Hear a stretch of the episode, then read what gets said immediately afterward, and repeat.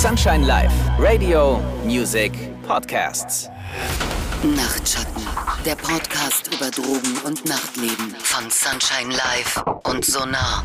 Hallo und herzlich willkommen. Ich freue mich, dass ihr wieder eingeschaltet habt zu einer neuen Folge Nachtschatten. Nicht zu irgendeiner Folge, nein, zu ganz besonderen, zu einer ganz besonderen Folge, zur Jubiläumsfolge. Denn der Nachtschatten-Podcast, der wird heute auf den Tag genau zwei Jahre alt. It's your birthday. Yes, it is. It's your birthday. Yes, it is. It's your birthday. Ja, was soll ich sagen? Sich selbst feiern, unbezahlbar. Mein Name ist übrigens Jessie, für all jene, die heute vielleicht zum ersten Mal einschalten. Und bei mir sind heute Rü und Andrea. Ja, denn was ist besser als ein Experte, eine Expertin? Richtig, zwei kompetente Expertinnen vom Sonar Safer Nightlife Berlin Team. Heute brauchen wir auch die geballte Fachwissen Power, denn ihr hattet ja die Möglichkeit, uns eure Fragen zu stellen. Heute dann also die viel erwartete FAQ-Folge. Heute widmen wir uns euren Fragen beziehungsweise den Fragen, die wir am häufigsten von euch gestellt bekommen haben. Rü, Andrea, erstmal hallo, schön, dass ihr wieder mit dabei seid. Hi. Bevor wir vielleicht zu den Fragen kommen, fangen wir doch erstmal mit dem ganz generellen Feedback an. Also da kamen sowohl schöne als auch kritische Sachen. Ich fange erstmal mit den schönen Sachen an, um uns ein bisschen warm zu machen. Mutig ist ja erstmal ein Wort, was man gerne hört, oder Rü? Ging mir auch so. Also ich habe es durchaus auch als Lob verstanden. Äh, ja, tatsächlich haben einige gesagt, ne, ähm, ah, dass es sowas endlich mal gibt. So äh, natürlich auch viel die Vermutung dahinter. Ja, es ist doch immer ein bisschen gefährlich, über Drogenkonsum so offen zu sprechen. Verharmlost man damit Konsum? Ähm, du bist ja auch besonders offen mit dem, wie du über dich redest. Das können wir gleich vielleicht ja. nochmal drauf eingehen, so wie das für uns eigentlich ist. Ähm, aber insgesamt einfach erstmal, dass dieses Thema so benutzt, äh, gesetzt wird und tatsächlich so besprochen wird, dass es nicht so einseitig dargestellt wird und nicht immer mit so einer äh, automatischen äh, Verklemmung versehen ist. Oh Gott, oh Gott, jetzt reden wir mal über Drogen. Aber ihr wisst schon, ja, ja, das sparen wir uns halt. Und wir hatten ja auch eine Folge, die sich so ein bisschen oder die mal das Bild von Konsum in den Medien so ein bisschen angekratzt hat. Das ist auch ganz oft sehr einseitig oder dass es sehr einseitige Berichterstattung ist. Und dieses Mutig bezog sich, glaube ich, darauf, dass wir dieses Thema einfach mal versuchen, wertfrei anzuschneiden. Und genau dieses wertfrei frei oder ähm, akzeptierend ist ja, glaube ich, dieser mutige Ansatz, den wir mit dieser Produktion fahren. Ne? Kann ich vielleicht nochmal reingehen? Also das ist ja so ein bisschen umstritten. Gibt es sowas wie Wertfreiheit? Also wir schleppen ja alle unsere Werte mit und das ist ja auch alles richtig und so. Natürlich bewerten wir irgendwie implizit auch, aber ja, wir versuchen es halt mindestens auszubalancieren ne? und nicht einseitig darzustellen oder uns nicht überwältigen zu lassen von irgendwas, was wir jetzt äh, gerade so äh, unser Gefühl so sagt, sondern tatsächlich auch mit einzubeziehen, irgendwie, okay, da gibt es halt unterschiedliche Standpunkte, unterschiedliche Erfahrungen und das abzubilden, ohne es zu dramatisieren. Hm. Und darauf bezieht sich eigentlich nämlich dann auch das nächste Feedback, das da heißt, lang ersehnt, dass es endlich einen Podcast gibt, ja, der nicht so einseitig über Substanzen aufklärt. Andrea, hier finde ich, aufklärt ist auch so ein bisschen das Stichwort und das war ja auch so ein bisschen äh, die Herzensangelegenheit so für euch, ne? Ja, auf jeden Fall. Also das ist ja das, was wir wollen. Wir wollen euch äh, so viele Informationen wie möglich geben zu unterschiedlichen ähm, Drogenthemen, damit ihr für euch die risikoärmste oder möglichst risikoärmste Entscheidung treffen könnt.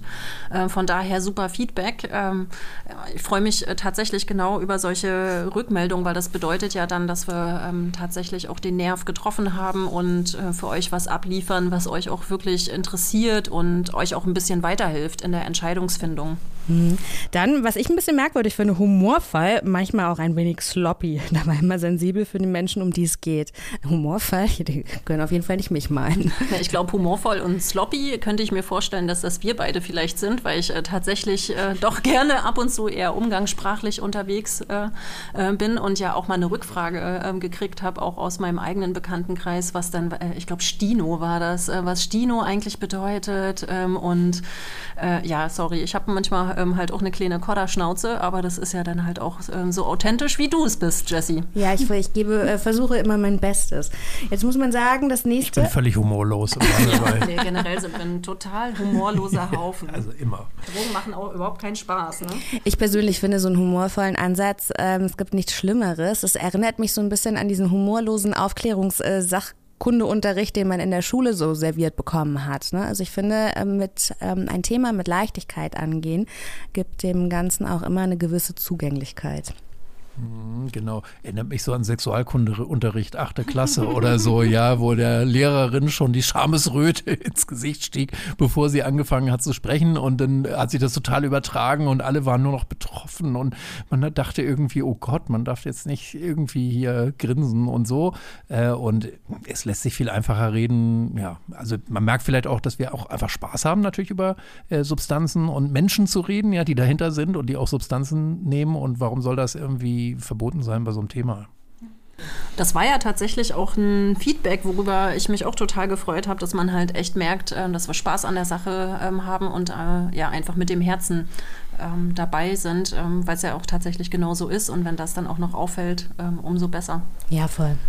Ja, und gleichzeitig war auch so ein bisschen äh, drin, es gab so einen Kommentar, der gesagt hat, ja, also ihr gebt uns viele Einblicke und so und man merkt euch, dass euch das am Herzen liegt, aber ähm, ihr findet irgendwie trotzdem auch so einen distanzierten Blick auf die Sache. Und natürlich, also Andrea und ich haben jetzt eine lange Geschichte äh, in der Drogenarbeit auch und natürlich macht es auch oftmals betroffen und man kriegt wirklich krasse Schicksale auch mit, ne, so. Äh, und auch in meinem Freundeskreis zum Beispiel gab es die ja auch, äh, das hat mich auch ein bisschen ermutigt oder überhaupt motiviert, in diese Drogenarbeit zu gehen. Ähm, und das schwingt natürlich auch mit, ähm, aber das, ja, darf ja oder sollte ja nicht unbedingt die, die, gute Laune oder auch den Spaß an der Arbeit und das am ganzen Leben irgendwie verderben, ja, nur weil es irgendwie ein, auch ein schweres Thema sein kann. Mhm. Jetzt war nicht jedes Feedback positiv, das müssen wir auch sagen. Kommen wir vielleicht äh, Mist. Wir geloben Besserung in Zukunft. Aber äh, es heißt zum Beispiel, einige ähm, Folgen sind zu nerdig, andere zu wenig tief. Man kann es den Leuten auch nur schwer recht machen, oder wie siehst du das, Andrea? Ja, ähm, oh, das ist äh, tatsächlich, finde ich, immer so ein Ritt auf Messers Schneide, ähm, weil einerseits wollen wir natürlich möglichst vielen Menschen möglichst fundierte Informationen zur Verfügung stellen, die auch möglichst viele Menschen verstehen. Ähm, und na klar gibt es ganz viele Leute unter euch, die sind schon die totalen Pros und die wollen einfach noch tiefgreifendere äh, Informationen haben. Gerade was zum Beispiel Cannabis betrifft, kann ich mir das total gut vorstellen, dass viele da wesentlich mehr wissen als wir wir haben uns halt irgendwann entschieden, ähm, so eine, äh, ich sag's mal, so eine Baseline einfach zu treffen, ähm, dass wir die wichtigsten Informationen ähm, geben, die zum Substanzgebrauch dazugehören, die ihr braucht, um eine risikoarme Entscheidung zu treffen. Ähm, und dass wir, was wir ja wollen, ist, äh, dass ihr euch einfach dann für das Themenfeld noch mehr interessiert, ähm, dass ihr euch vielleicht auch so ein bisschen angeteasert äh, ähm, fühlt, euch da weiter reinzulesen. Und hey, ihr könnt uns ja auch immer Fragen stellen und uns schreiben und sagen, ey, kann ich dazu noch ein bisschen mehr wissen? Oder kennt ihr da irgendwie ein Video oder irgendeinen Typen, den ich googeln kann oder irgendeine tolle Forscherin oder irgendwie sowas. Ähm, von daher, ähm, ja. Ja, und, nee, und das Teasern ist einfach ein wichtiges Stichwort. Also ja. wir können auch gleichzeitig, wir kommen total an unsere Grenzen natürlich mit der relativ kurzen Zeit. Äh, man könnte über viele Themen und müsste eigentlich ne, noch viele, vieles mehr erwähnen kommen wir gleich nochmal zu ein paar wichtigen Ergänzungen vielleicht, ne? oder so, wo wir im Einzelnen Feedback gekriegt haben, oh, da fehlt jetzt was. Ähm, aber das kann eben auch so ein Podcast generell nicht leisten, ja, umfassende oder vollständige Informationen zu liefern und das ersetzt auch ähm, nicht so ein gehörtes Wort, ja, gerade wenn man vielleicht jetzt vorher noch nicht so viel wusste über die Substanz oder so ähm, oder über das Thema, ne, oder sich damit noch nie beschäftigt hat. Das ersetzt natürlich nicht, dass man es unbedingt dann nochmal sich so ein bisschen mit beschäftigen muss, vielleicht nochmal was andere, eine andere Quelle ranzieht und was nachliest. Ähm, am besten ist natürlich, man spricht mit anderen Menschen mal darüber, lässt das mal so sacken und reflektiert das. Ähm, und das können wir natürlich mit dem Podcast selber nicht leisten, ja. Und da gibt es natürlich dann immer Lücken. Zumal Konsum eben auch eine super individuelle Geschichte ist. Ne? Und ähm, da haben wir ja schon einfach auch eingesehen, dass wir ganz oft eine Basisfolge machen, wie wir sie und dann eine vertiefende Folge auch zu einzelnen Substanzen. Und Andrea hat es eben schon gesagt, ihr könnt auch Nachfragen stellen. Wir freuen uns immer. Die verarbeiten wir dann vielleicht wie heute in so einer FAQ-Folge. Ich ähm, sage jetzt einmal die E-Mail-Adresse und werde sie in der Folge noch häufig wiederholen. Es ist nachtschatten at sunshine-live.de. Genau, und bevor wir jetzt gleich auf die Fragen eingehen, noch einmal vielleicht zu, unserem, zu unserer Rollenverteilung. Ja? Ihr seid ja die Profis, würde ich sagen, die, ähm, die nicht versiegen wollenden Quellen an Substanzinformationen, während ich hier immer ganz bereitwillig die Rolle der naiven Konsumentin und Partygängerin einnehme. Was, wirklich? So als Rolle ist das ja okay. Also. Ganz genau. Ich finde mich da auch immer sehr ein. Ich habe mich dann auch vorher belesen. Das ist natürlich alles reine Fiktion. Äh, nichts davon entspricht der Realität. Realität. Nein, aber es ist natürlich eben auch schon so, dass ich davon auch häufig erzähle, weil ähm, ich auch noch in einer Generation groß geworden bin, in der man nicht so offen darüber geredet hat. Und dann ähm, war es für mich auch gar nicht so einfach, all dieses Wissen, über das ich heute verfüge, ähm, daran zu kommen. Und ich mache das immer ganz dankbar und ähm, erzähle meine Geschichte in der Hoffnung, dass das Wissen jemand weniger schmerzhaft bekommt, als ich es mir erarbeiten musste. Und ich glaube, das ist ja auch so ein bisschen der Sinn dieses Podcasts. Ja, edel sei der Mensch. Ähm, genau, aber gleichzeitig ist es auch, also für mich ist es auch äh, ganz befreiend gewesen, irgendwann offen über Drogen zu reden. Also ich meine, das ist ja bei ganz vielen Themen so, ne? Ähm, mit, bei denen wir irgendwie mitkriegen, ah, das ist, sollte man irgendwie nicht machen, das hat irgendwie was Falsches oder so, ne? Und das ist wahnsinnig belastend und äh, deshalb finde ich das auch immer sehr bewundernswert, ja, äh, wie man merkt, wie, ach, ich weiß nicht, wie du auch so reingewachsen bist, ne? So, Mhm. also auch mit der Rolle spielst sicherlich, aber ähm, doch wirklich sehr frei darüber sprechen kannst. Ich glaube, das ist auch wirklich eine Art von Privileg. Und Mhm. auf der anderen Seite zu Anfang kann ich vielleicht mal sagen, also ich habe auch noch mal so, äh, kann mich erinnern an bei einer der ersten Folgen oder so auch noch mal mitgegeben äh, zu haben, so oh Jesse, überleg noch mal, ne, weil nicht alle Leute da draußen finden das irgendwie vielleicht so opportun, finden das so in Ordnung, vielleicht kommst doch irgendwann mal zurück und ich glaube, du hast dich dann bewusst entschieden dazu.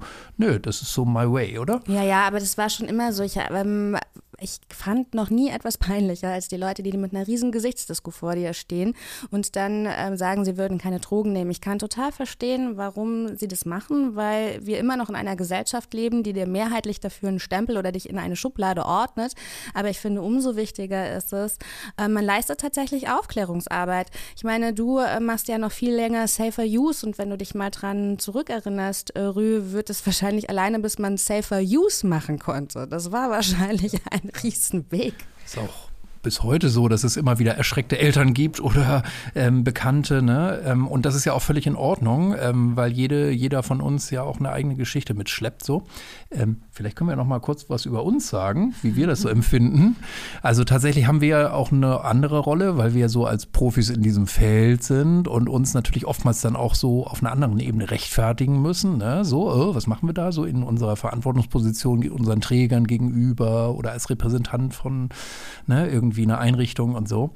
Ähm, und ähm, deshalb sind wir, glaube ich, auch ein bisschen zurückhaltender. Ähm, und da ist aber weniger, glaube ich, die Sorge, also bei mir, ich spreche jetzt mal für mich, weniger inzwischen die Sorge darüber, oh, das fällt uns jetzt auf irgendwie auf uns zurück oder sowas, ähm, sondern es ist eher so der Respekt ähm, davor, dass wir ja immer über Menschen sprechen oder was mitgeben wollen und in unserer Rolle natürlich auch nicht so den Eindruck vermitteln wollen, dass wir jetzt besser wüssten als die anderen, wo es längst geht, sondern ja, Andrea hat eben schon gesagt, so Entscheidungen, äh, Entscheidungsfreiheit wollen wir ähm, geben oder verschiedene Optionen irgendwie aufmachen und deshalb versuchen wir immer verschiedene Perspektiven gleichzeitig mit reinzubeziehen und ähm, dem, dem würde ziemlich widersprechen, wenn wir jetzt unsere eigene Geschichte und unser eigenes Verständnis äh, von Substanzkonsum da irgendwie ziemlich pushen würden. Genau, aber das hat ja viel mit aktivem Zuhören auch zu tun, dass bei eurer Arbeit einfach super wichtig ist, dass ihr euren Gegenüber nicht mit eurer eigenen Geschichte auch so ein bisschen erdrückt, sondern dem eben auch den Raum gibt, seine Geschichte zu erzählen wahrscheinlich. Ne? Naja, auf jeden Fall. Und ab dem Zeitpunkt, wo wir ähm, persönlich Informationen ähm, geben, wird man ja auch so ein bisschen Projektionsfläche und nähert dann halt auch so bestimmte Vorstellungen über die eigene Person zusammen, äh, auch dann mit der Fachlichkeit. Und das ist zum Beispiel was, was ich mir äh, nicht für die Menschen wünsche, die mir äh, dann in der Beratung beispielsweise gegenüber ähm, sitzen, weil ich sie dann eben nicht mehr mit Informationen ähm, versorgen kann, sondern ähm, es ist dann schon eher was auf der persönlichen Ebene. Und das ist ähm, wirklich was ganz, ganz Schwieriges, wenn es darum geht, dass Leute für sich selbst ähm, Entscheidungen treffen. Ähm, Damit wollen wir uns auch so ein bisschen abgrenzen, glaube ich, oder tun das zumindest intuitiv von vielen, vielen anderen YouTubern und so, wo man doch merkt, so, ah, da wird auch so ein Style irgendwie gepusht, ne, so. Und das ist, äh, ich glaube, da sind wir eher zurückhaltend, kann man sagen, ne, dass wir tatsächlich viel Raum lassen wollen, so, ne, um nochmal dann eher anzuregen, okay, ähm, ihr entscheidet es so, denkt ne, drüber nach, quasi, ja, aber wir bewerten jetzt ähm, eher nicht, ne, ähm, was cool sein könnte oder in welche Richtung es geht oder was förderlich ist, sondern ja, ähm, geben eben eher so Anregungen mit rein. Und damit entgeht Rü jetzt gerade das offizielle Sponsoring eines äh, vermögenden CBD-Herstellers wahrscheinlich. wie die oh, wie das müsste dann aber inoffiziell sein. Also ich weiß noch nichts davon.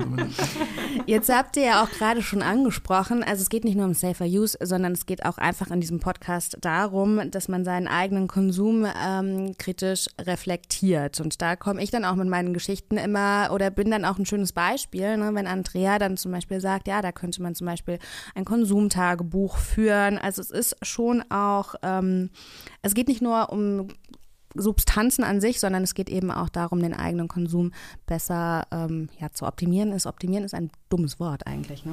Ich, ich finde das tatsächlich gar nicht äh, ähm, so verkehrt. Also klar, Optimierung ist gerade so ein bisschen negativ belegt, ne? also Selbstoptimierung und so weiter. Ähm, aber letztendlich geht es ja darum zu checken, okay, was ist dein Ist-Zustand, wie ist es jetzt gerade und wo gibt es vielleicht noch die eine oder andere Stellschraube, um äh, ein Risiko auszumerzen oder, oder, zu senken oder einen persönlichen Benefit äh, ähm, für dich zu finden, wie du äh, noch mehr rausholen kannst, ähm, so für, für dich. So was po im, im positivsten Sinne. Mhm. Mich hat es tatsächlich ein bisschen überrascht, dass es nur so wenige warnende Anmerkungen gab. Also sowas wie, da muss es sein und verleitet ihr damit Menschen nicht zum Konsum, das gab es schon, ne, müssen wir ganz ehrlich sagen.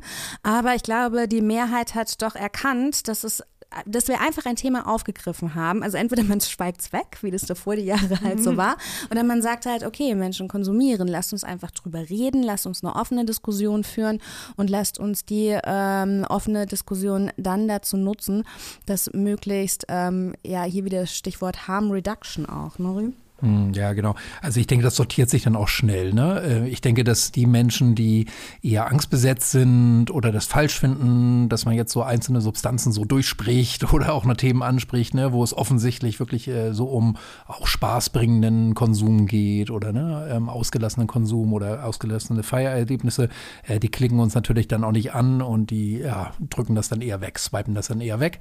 Und wir sind halt ein Safer Use äh, Podcast oder ein Safer Use Projekt eigentlich auch. Ne? Das ist so unser Schwerpunkt. Klar, es geht um viel mehr. Es geht auch um Beratung. Es geht um äh, auch die Möglichkeit, äh, nüchtern zu sein in bestimmten Situationen oder generell und so. Aber der Schwerpunkt ist schon eher so, wie kann ich jetzt meine, ja, meinen Substanzkonsum in dem Sinne tatsächlich optimieren, dass ich weniger Schäden, weniger Risiken zumindest als Option ähm, auf dem Zettel habe. Und das wollen wir vor allen Dingen vermitteln. Mhm, aber Rü, eine Frage war auch, wieso gebt ihr denn manchmal konkrete Konsumempfehlungen?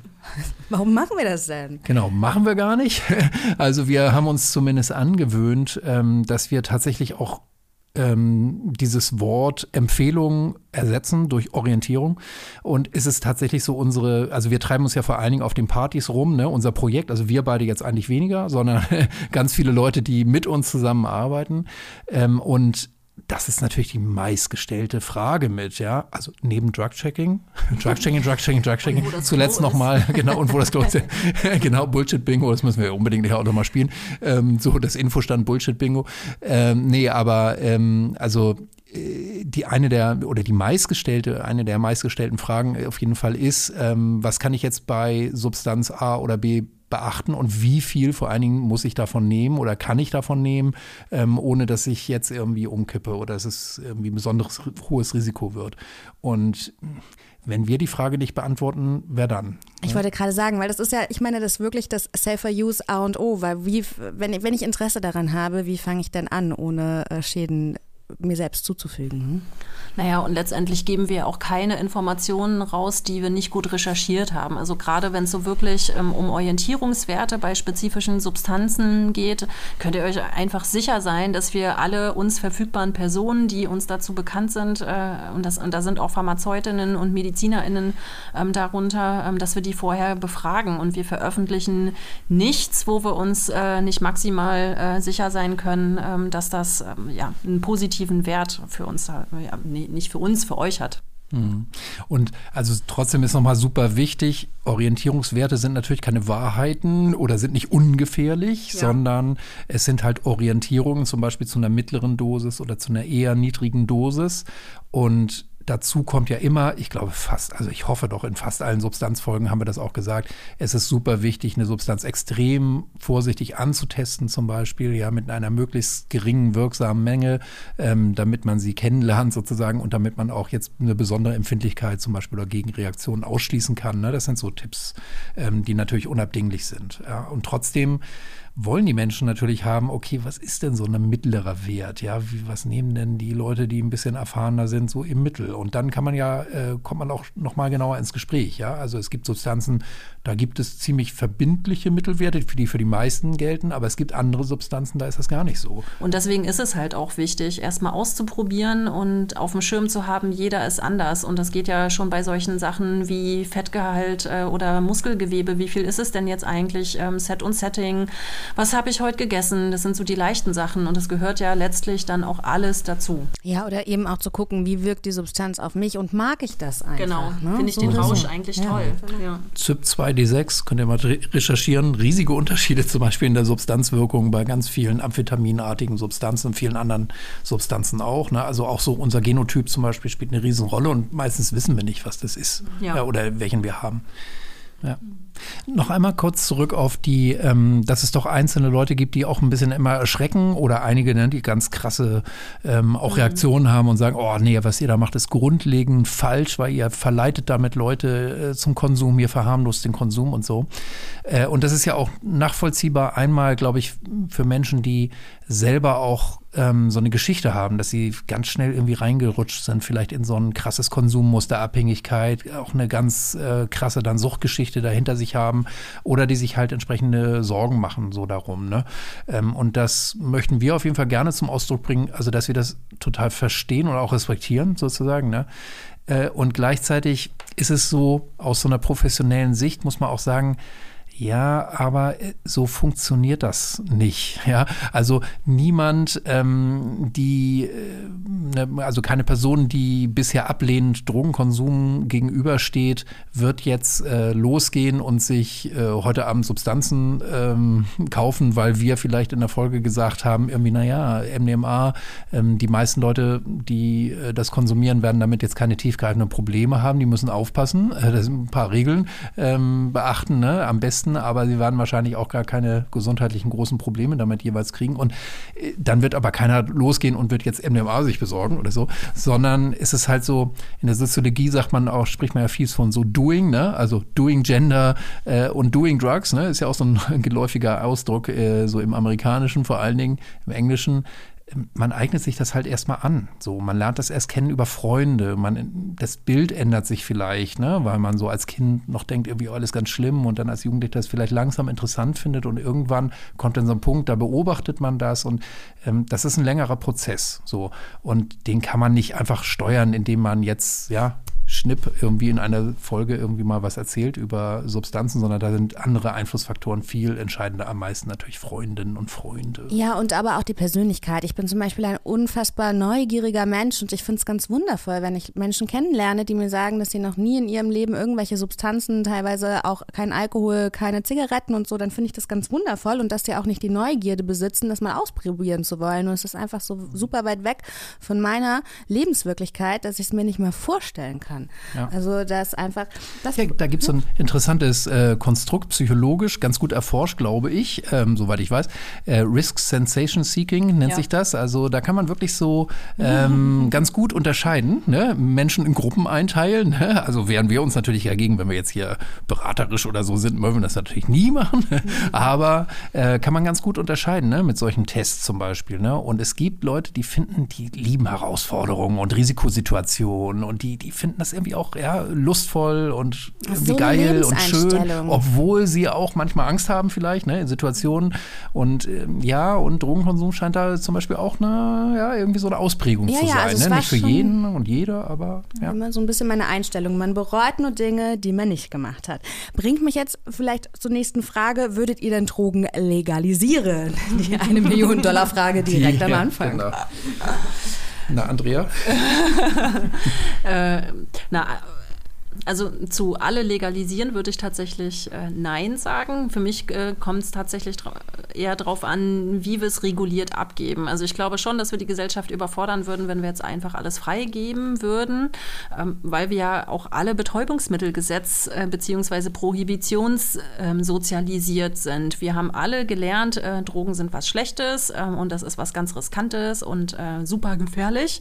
Ähm, und die wenigsten Menschen, die haben halt eine Konsumkompetenz, ohne dass sie sich vorher damit auseinandergesetzt haben und überlegen vorher ganz genau, wie man das so machen kann. Ähm, und da muss sich ja eine Gesellschaft erst hin entwickeln. Wir merken das ja beispielsweise beim Thema Cannabis. Ähm, hätten wir vor zehn Jahren ähm, nach der Legalisierung beziehungsweise nach einer regulierten Abgabe gefragt, hätte, wäre die Mehrheit definitiv sehr, sehr, sehr, sehr, sehr dagegen gewesen. Und das hat sich ja einfach jetzt im Laufe der Zeit verändert. Warum? Informationen, Austausch. Ähm, und deswegen bin ich schon der Meinung, dass wir ähm, viel, also eigentlich fast alle, nee, eigentlich alles reguliert abgeben können. Ähm, das kommt halt nur darauf an, wie. Und äh, man muss sich dann natürlich auch über Substanzen ähm, unterhalten wie Crack beispielsweise oder Crystal, also besonders, ähm, äh, ja, besonders risikobehaftete Substanzen. Ähm, und auch bei mir hat sich das tatsächlich ähm, wirklich auch entwickelt. Ähm, also ich hatte auch einen Prof, als ich äh, soziale Arbeit studiert habe, der immer gesagt hat, äh, ja, hier alle Drogen freigeben. Da habe ich auch gedacht, der spinnt. Rü, wie siehst du Wer das? war denn das, wenn ich fragen darf? Das weiß ich gar nicht mehr. Ach so, das müsste okay. ich nachgucken. Der war schon, äh, der war auf jeden Fall älter als du. Ah ja. Noch älter als ich, kaum vorstellbar. Okay. Das ist so eine Ähm, Generationenfrage. Denkst du, dass die äh, Alt-60er dann noch eher für alle Drogen freigeben? ja, tatsächlich. So, Also ja. glaube ich das tatsächlich, ja. Äh, also als 60er, wa- als 68er weiß ich jetzt äh, gar nicht so genau, aber es gab auf jeden Fall in den 90ern äh, oder späten 80er Jahren, da gab es ja auf jeden Fall so die erste Welle eigentlich, ja, äh, der Bewusstseinsbildung in Richtung, okay, dieses prohibitive Modell, ja, das ist, das wird auch auf Dauer, Dauer gar nicht funktionieren. Es gab viele oder schon immer Leute, die das grundweg falsch fanden, Leute zu kriminalisieren und so krasse ähm, Strafen da ähm, ja irgendwie anzudrohen und so wie das Betäubungsmittelgesetz das ja tut. Das gibt es ja so erst seit 1971 oder 72, glaube ich, ist es erst in Kraft, Kraft getreten. Aber dann in den 80ern hat man auch gesehen, okay, das hat einfach so schädliche Auswirkungen. Und vor allen Dingen für die Leute, die es trotzdem machen, ist es so krass, ja, weil die sich halt mit dem unsauberen Spritzen damals ja sogar noch äh, äh, versorgen mussten ähm, und diese illegalen Bedingungen sind einfach fürchterlich. So. Heute sieht das ja schon ein bisschen anders aus, ist ja alles ein bisschen aufgeweicht, es gibt viel bessere Angebote, aber trotzdem äh, ist die Prohibition für viele natürlich noch so ein Damokles- Damoklesschwert und verschärft einfach die Situation und diskriminiert sie, schließt sie aus aus der Gesellschaft und das muss sich grundweg ändern. So, da gibt es auch große Einigkeit, würde ich mal sagen, so auch in der Drogenhilfe inzwischen aus allen Richtungen. Aber wie wollen wir den Zugang zu Substanzen in Zukunft gestalten? Das ist natürlich wirklich eine diffizilere Frage und da geht es ein bisschen weiter auseinander und da bin Ja. ich natürlich grundsätzlich bei dir, Andrea. Das ist jetzt irgendwie was anderes. Äh, würden wir jetzt Crack Cocaine und Crystal Meth im Supermarkt an der Kasse äh, auslegen wollen? Äh, nee, wollen wir nicht. Sollten wir auch bei Cannabis schon nicht. Und so steuert es jetzt auch hin. Aber es muss trotzdem legalen Zugang für die Leute geben, die es unbedingt wollen. Und die Regulierung, ja, auf die, dieses Wort hat man sich ja so geeinigt, ne, weil Legalisierung klingt immer gleich nach Supermarkt, so für mich, ne, so nach Werbung und Supermarkt und so. Also das will ich nicht. Oder damals wie Zigaretten an einem Automaten. Ganz diskret. Ja, genau, aber ne, Automat, schlechte Idee auch. Also das hat schon was, äh, diese, diese Idee von der Apotheke, ne, wie sie ursprünglich mal war, oder Drogerie oder Ah, so, soziale ja, dass Kontrolle, da jemand ne? ist, ja. Und auch, ne, diese Möglichkeit, einfach aufgeklärt zu werden, zum Beispiel. Und so ist es ja jetzt auch ein bisschen geplant mit den Fachgeschäften, ne, für Cannabis. Mal sehen, was genau rauskommt, aber ähm, sowas müsste es eigentlich auch geben. Und ja, mit bei Crystal und Crack sind wir sowieso noch weit entfernt. Ähm, aber grundsätzlich ist das der Weg, wohin wir müssen. Und dann wird es ein bisschen kompliziert. Aber ich hoffe doch, dass wir in ein paar Jahren auch für andere Substanzen als äh, Cannabis irgendwie einen legalen Zugang geschaffen haben. Eine andere Frage, die ich super spannend fand, ist ähm, Eltern und Drogen. Ja, wie rede ich denn als erwachsener Mensch mit meinen Eltern über meinen Gebrauch von Freizeitdrogen? Ich habe äh, die Mail gelesen, ich fand sie sehr, sehr süß. Ähm, ist die Frage, muss ich es überhaupt machen? Vielleicht möchten Eltern ja auch einfach in ihrem, ähm, manche Eltern wissen bewusst nichts so und möchten vielleicht auch gar nicht angesprochen werden. Was ratet ihr da, Andrea?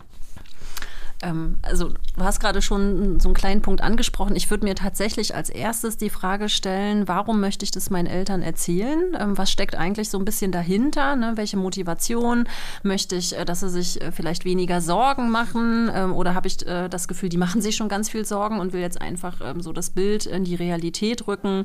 Äh, oder will ich mich meinen Eltern einfach mehr mitteilen, weil ich das Gefühl habe, die kriegen gar nichts mehr mit von meiner Lebensrealität oder so? Also das einmal zu hinterfragen ähm, was so das Motiv dahinter ist. Wenn man mit den Eltern dann darüber spricht, ähm, vorher einmal kurz überlegt zu haben, okay, ähm, wie ist denn eigentlich äh, die Perspektive, wie könnte denn die Perspektive meiner Mutter sein, wenn ich ihr sage, äh, ich habe die und die Substanz genommen oder ich nehme die total gerne und ich mache das fast jedes Wochenende und das fühlt sich so, so und so an. Wir hatten es gerade schon so ein bisschen als äh, Thema. Wir sind ja alle Betäubungsmittelgesetz sozialisiert und äh, unsere Elterngeneration, wenn ich jetzt so aus meiner Altersperspektive spreche, die sind ja noch ganz anders sozialisiert. Ne? Die haben halt diese Poster gesehen mit äh, Totenköpfen drauf. Die haben in der Berichterstattung gesehen, dass Menschen vom Bahnhof Zoo verstorben sind. Und die DrogengebraucherInnen, die man zu der Zeit äh, in den Medien beispielsweise gezeigt hat, in der Tagesschau oder so, die haben ja das Bild ähm, von DrogengebraucherInnen bis heute heute maßgeblich geprägt. Christiane F zum Beispiel. Ja. Ähm, zum Beispiel. Und äh, das einfach äh, im Hinterkopf haben, wenn man mit seinen Eltern drüber spricht, dass man sie auch da so ein bisschen abholt. Ähm, und wir haben uns vor der Folge auch so ein bisschen Gedanken darüber gemacht, was man so redet. Ähm, und äh, ähm, Rü, du hattest eigentlich einen ganz guten Vorschlag. Ja, also das ist jetzt natürlich eigentlich viel zu weit gehen, weil wir kennen die Person ja gar nicht, die uns geschrieben hat. Es wäre viel schöner, sich mit der nochmal zu unterhalten und genau diese Fragen erstmal zu stellen, die Andrea gefragt hat. Ne? So, also was ist dein Ziel dabei? Was bewegt dich eigentlich dazu und so, ne?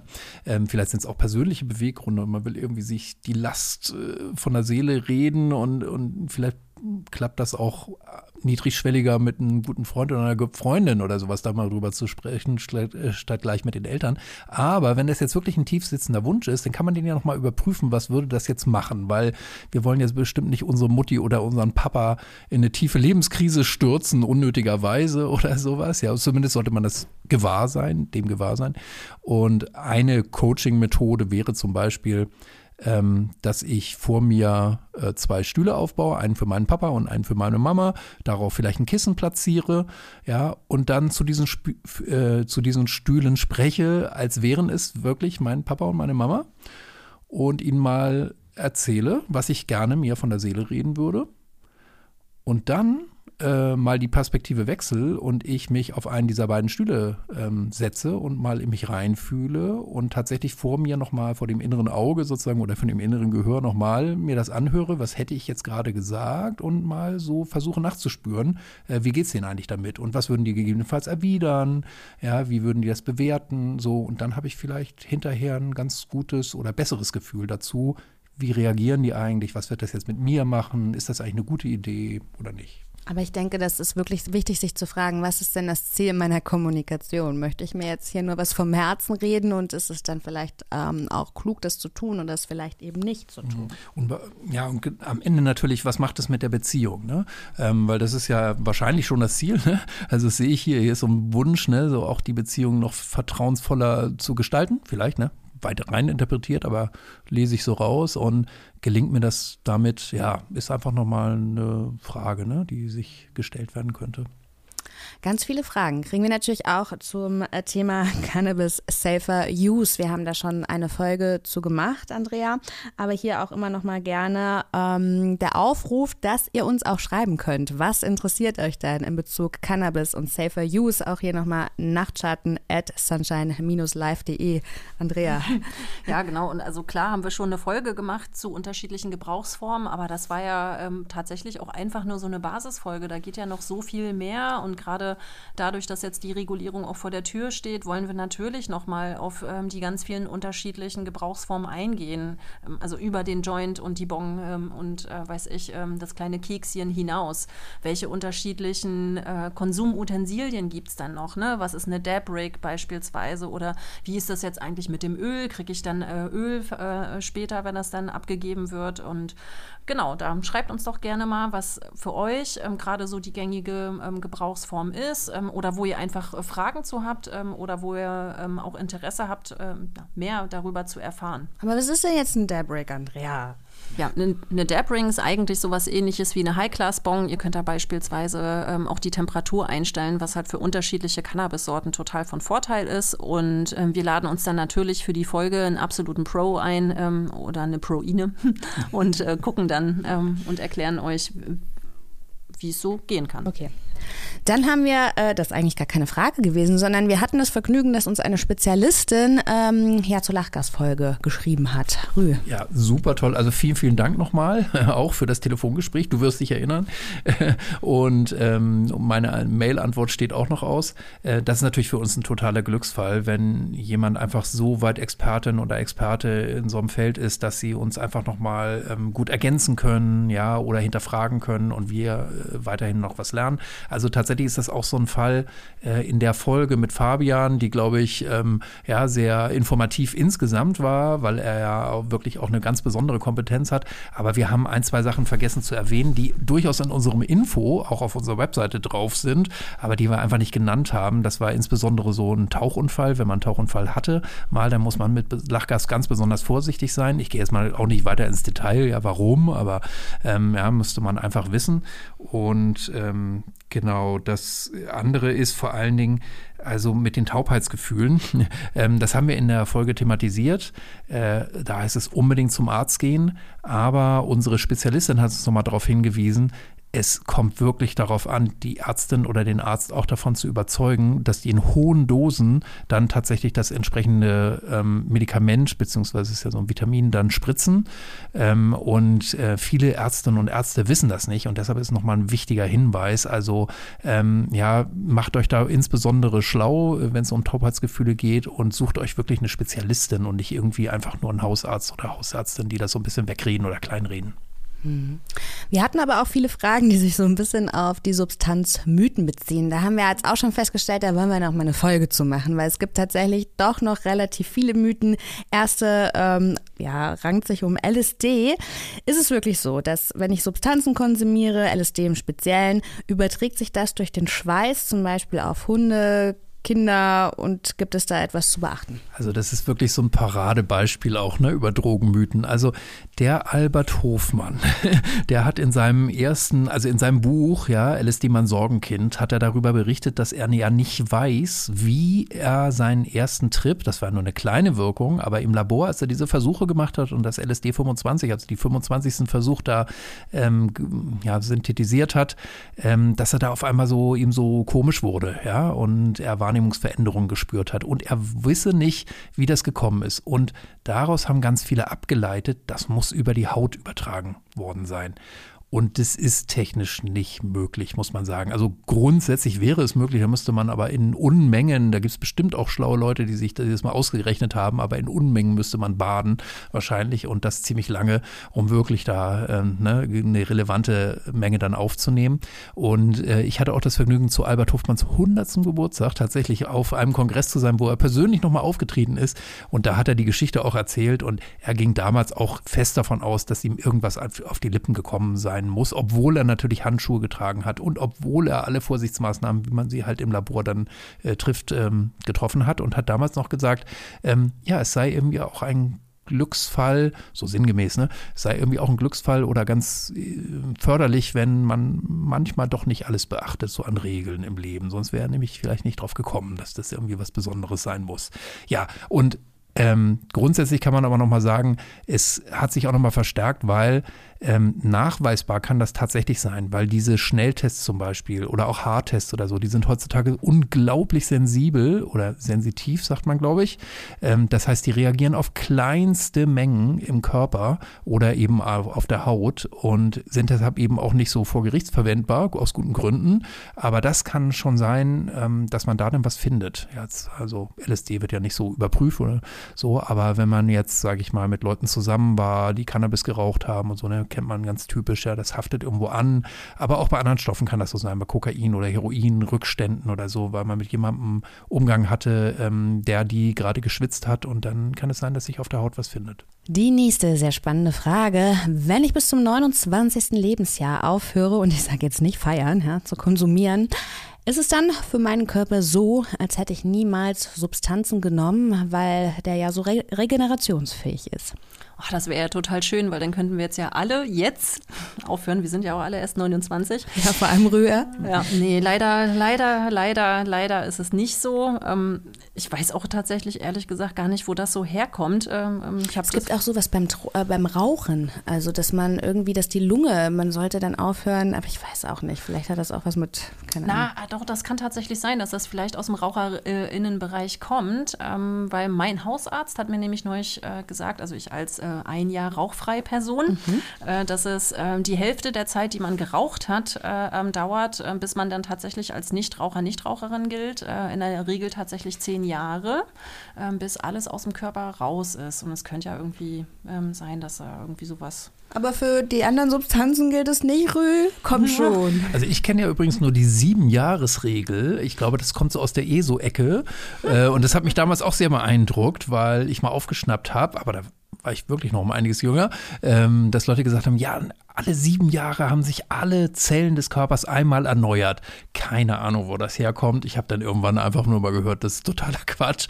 Und auch äh, je nachdem, wo wir uns im Körper befinden, völlig unterschiedlich, wie schnell sich die Zellen erneuern, ja, und so. Ähm, also ich glaube, es gibt da schon einen ganz starken Effekt und ich denke mal, dass es daher rührt. Also ähm, zum Beispiel mit dem Rauchen ne, ähm, ist wirklich bekannt, innerhalb von einer Woche rauchfrei, ne, wenn man jetzt ein regelmäßiger oder starker Raucherin oder Raucher ist, ähm, dann verändert sich schon de deutlich was. Aber dieser Grenznutzen, würde jetzt Ökonomin, Ökonom sagen, also ähm, ja, der Effekt nimmt natürlich immer weiter ab über die Zeit. Und dass jetzt man völlig regeneriert ist, ja, auch nach heftigstem Substanzkonsum, nee, so funktioniert das letztendlich nicht. Das ist einfach auch individuell verschieden und es kann schon auch sein, dass man sich mit 29 selbstverständlich auch schon irgendwie eine bleibende Schädigung zugezogen hat. Vielleicht ist die nicht so schlimm, vielleicht kommt die erst im hohen Alter dann zum Tragen, aber das so als generelle Regel, daran glaube ich jetzt nicht. Ja, aber selbst wenn man äh, jung angefangen hat, guckt euch Iggy Pop, nehme ich immer gerne als Beispiel, der auch noch mit weit über 70, oberkörperfrei, wie ein junges Reh über die Bühne hüpft. Ja, aber der macht ja auch ordentlich Sport. Ne? Also wenn, ja. äh, ähm, wenn Leute von euch mal ein Konzert von Iggy Pop äh, besucht haben, also das ist auf jeden Fall Hochleistungs-Dauersport, äh, kann ich, ähm, ja, ist, also ich finde es ehrlich gesagt kein Wunder, dass der so aussieht, wie er aussieht und noch so fit ist. Ja, aber ich schon. denke, der hat auch die ein oder andere wilde Party gefeiert. Ja, der hat auf jeden Fall selten Nein gesagt. Das denke ich auch. Ja, absolut. Jetzt eine Frage, die wirklich viele Leute beschäftigt und zu der wir wahrscheinlich auch mal noch eine Folge machen müssen, ist, warum dauert die Legalisierung so lange? Wird sich da überhaupt noch irgendetwas großartig ändern? Ja, der Leidensdruck ist hoch. Mhm. Ja, auch für Menschen wie mich oder uns, die sich da so ein bisschen ja auch inhaltlich jetzt mit beschäftigen und wir werden das wirklich oft gefragt. Ähm, ich weiß auf jeden Fall auch, dass die Arbeit groß ist und dass viele Menschen ähm, wirklich daran interessiert sind, ähm, jetzt eine gute Lösung umzusetzen. Ihr habt ja vielleicht mitgekriegt, dass Herr Lauterbach jetzt auch diesen Plan veröffentlicht hat. Oh, bei Lanz gab es da diese interessante Sendung, wo er versucht wurde zu grillen, aber ich, äh, also ne, hat er sich so auf seine nerdige, etwas verschrobene Art, hat er sich da ganz gut aus der Affäre gezogen. Ja, die Idee ist jetzt eben, dass Deutschland wirklich in Abstimmung mit der EU, also mit allen Mitgliedsländern, dann wirklich eine ja, völlige Neuregulierung, völlig legalen Markt dann schafft ob das jetzt so realisierbar ist, wie man sich das wünscht, äh, mit den Ungarn und den Polen da äh, im Hintergrund, das wird jetzt einfach die Zeit äh, zeigen.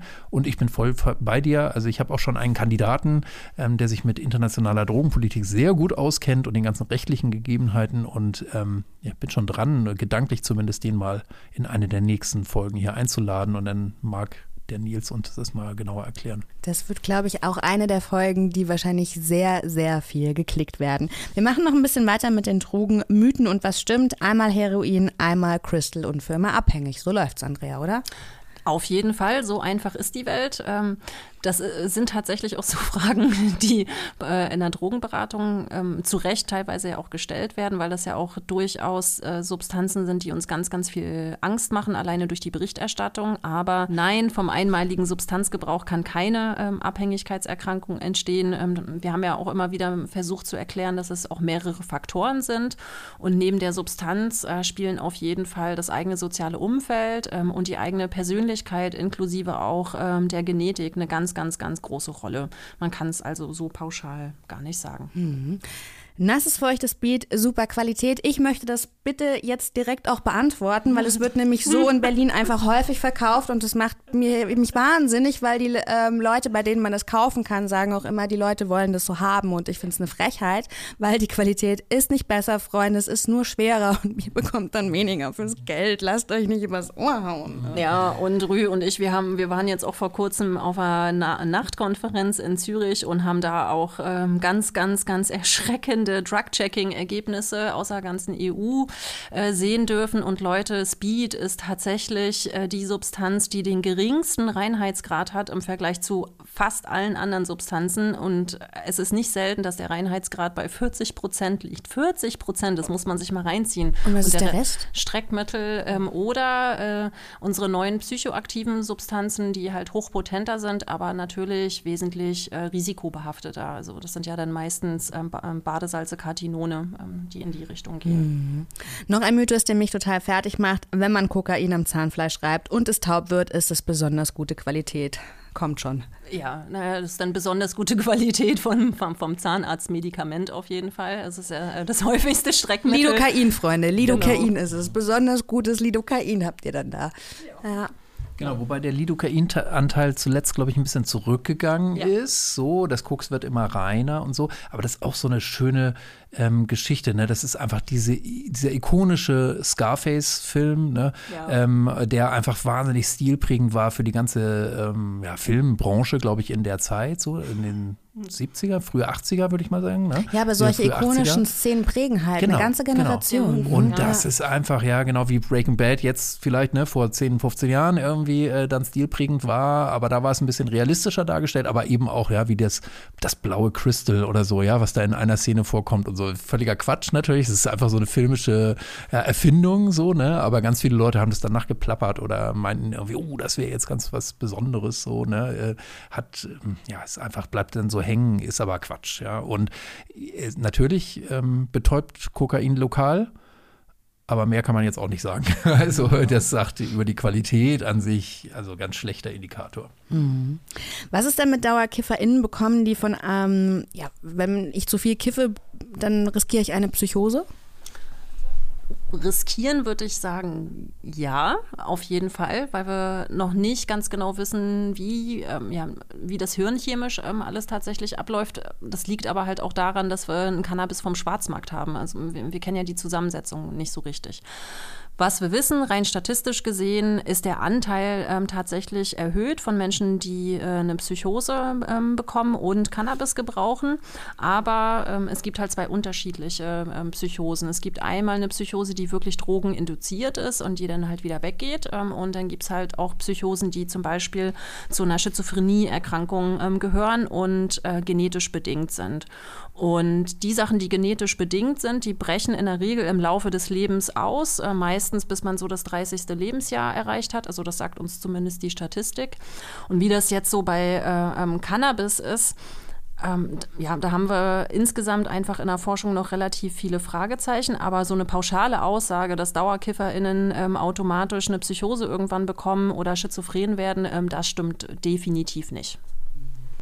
Ganz im Gegenteil ist der äh, größte Trigger eigentlich, wo es wirklich so einen Automatismus dann geben kann, ist, also einerseits kenne ich es von Dauerketamingebrauch, ja. weil es wirklich, also es gibt wenige, ne, die das wirklich auf Dauer machen, aber ähm, da kriegt man nicht so eine totale Toleranz, sondern es wirkt immer wieder, auch wenn die Mengen immer größer werden, so die man dann konsumieren muss, aber da wird man schon so ein Stückchen sehr paranoid, wahnsinnig in Richtung Psychose. Aber vor allen Dingen ist es der Schlafentzug. Und ähm, das ist äh, ja eigentlich der größte Risikofaktor, wenn ich dauerhaft meinen Schlaf entziehe. Und deshalb sind auch so viele Leute, die äh, ganz viel Koks ne, in rauen Mengen äh, gebrauchen und Crystal Meth natürlich insgesamt, ja, weil man damit einfach wahnsinnig lange wach wird. Ähm, so und die, ähm, ja, sind viel öfter betroffen noch. Ja, ich meine, dann ist man ja auch, wenn man nicht äh, Substanzen ähm, hinzufügen würde, weißt du, wenn ich nicht schlafe, nicht esse, mich viel bewege, viel dann werde ich auch psychotisch. Das ist tatsächlich einfach so. Auf jeden Fall. Und äh, der Vorteil jetzt von der Cannabis-Regulierung ist ja, dass wir äh, durchaus auch schon ein paar Erkenntnisse haben, was das Psychoserisiko senkt. Äh, ne? Zum Beispiel, wenn der CBD-Gehalt äh, ähm, höher ist, als dass er jetzt ähm, an dem Cannabis ist, was wir auf dem Schwarzmarkt kaufen, sinkt das Risiko auf jeden Fall. Fall. Ähm, und das wäre dann was, was wir auf jeden Fall erstens gut erforschen können, ähm, weil wir ja dann unterschiedliche Sorten produzieren können. Ähm, und äh, wir haben dann auch einen genauen Blick darauf, welche Inhaltsstoffe es dann letztendlich genau sein können, die das Risiko minimieren, neben denen, die wir halt schon kennen. Hm, zwei Fragen habe ich noch. Rü, die nächste geht an dich. Wo liegt denn der Unterschied bei den Keta-Sorten? Und das finde ich, da haben wir eine sehr schöne Folge dran äh, zugemacht. Ja, genau. Das eine ganz früh, ich glaube Folge zwei oder drei. Ja. ja. Äh, und Tibor geht auch darauf ein, da bin ich mir eigentlich ziemlich sicher. Das Ding ist, wir wissen es nicht. Also man sieht es manchmal in der äußeren Form und das verleitet ganz viele Leute darüber, aus der unterschiedlichen Ausformung der Kristalle abzulesen, dass es sich um verschiedene Sorten von Ketamin oder Keta-ähnlichen Stoffen wie PCP oder sowas handelt. Und das können man auf jeden Fall sagen, stimmt nicht. So, also das Stäbchen Keta, von dem oftmals berichtet wird, unterscheidet sich nicht äh, wesentlich oder nicht generell in der Wirkung von dem anderen, ja, äh, Keta. Mehr können wir im Moment leider aus ja, zumindest Berliner Sicht jetzt nicht äh, sagen. So, äh, da wäre jetzt wirklich dann das Structuring wirklich so eine große Hilfe, um wirklich mal zu sehen, was, welche Art von Keta wird denn so verkauft? Ist das wirklich das reine, normale, in Anführungsstrichen, Keta oder haben wir es zum Teil mit ganz anderen ja, Untergruppen zu tun? Der nächste Mythos, und das ist eine gefühlte Wahrheit, die, auf die ich auch immer gerne wieder reinfalle. Wenn ich zu viel getrunken habe, dann denke ich, huh, jetzt hilft eine Nase von was auch immer, Speed, Koks, was. Man kann nur arbeiten mit dem, was da ist, weil es ja ähm, mich quasi wieder runterpegelt ja, runterpegeln nicht, aber vielleicht äh, subjektiv wahrgenommen ein bisschen klarer in dem Moment. Das stimmt auf jeden Fall. Ähm, die negativen Symptome von der Überdosierung beispielsweise, nicht nur äh, ähm, bei Alkohol, die nehmen ja in dem Moment ab. Aber mein lieber Kollege Martin Viehweger, der äh, erklärt das immer so toll, auch in der G-Folge ähm, war das Thema ganz am Anfang, ähm, dass wir ja dann einfach ganz viele unterschiedliche Substanzen im Körper haben und jede Substanz hat eine Halbwertszeit. Jede äh, Substanz ähm, braucht unterschiedlich lang, um abgebaut zu werden.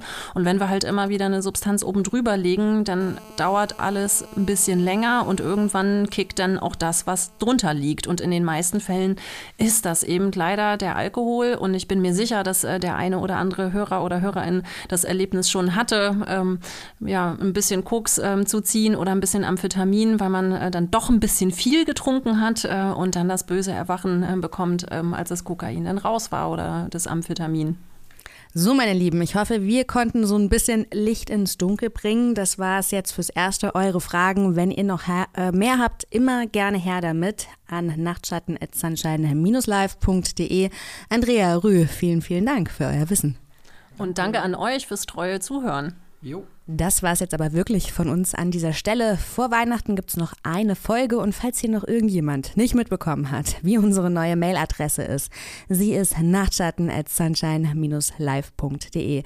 Wir freuen uns sehr über eure Fragen, Anregungen und ich glaube auch Lob wird ganz gerne genommen. Wir überlegen übrigens auch in jeder Folge zum Ende eine eurer Fragen zu beantworten. Natürlich anonym und selbstverständlich beantworten wir auch ganz individuell und diskret eure Mails. Ansonsten würden wir uns über ein Abo freuen. Das hat dann auch den Vorteil, dass ihr in Zukunft keine Folge mehr verpasst.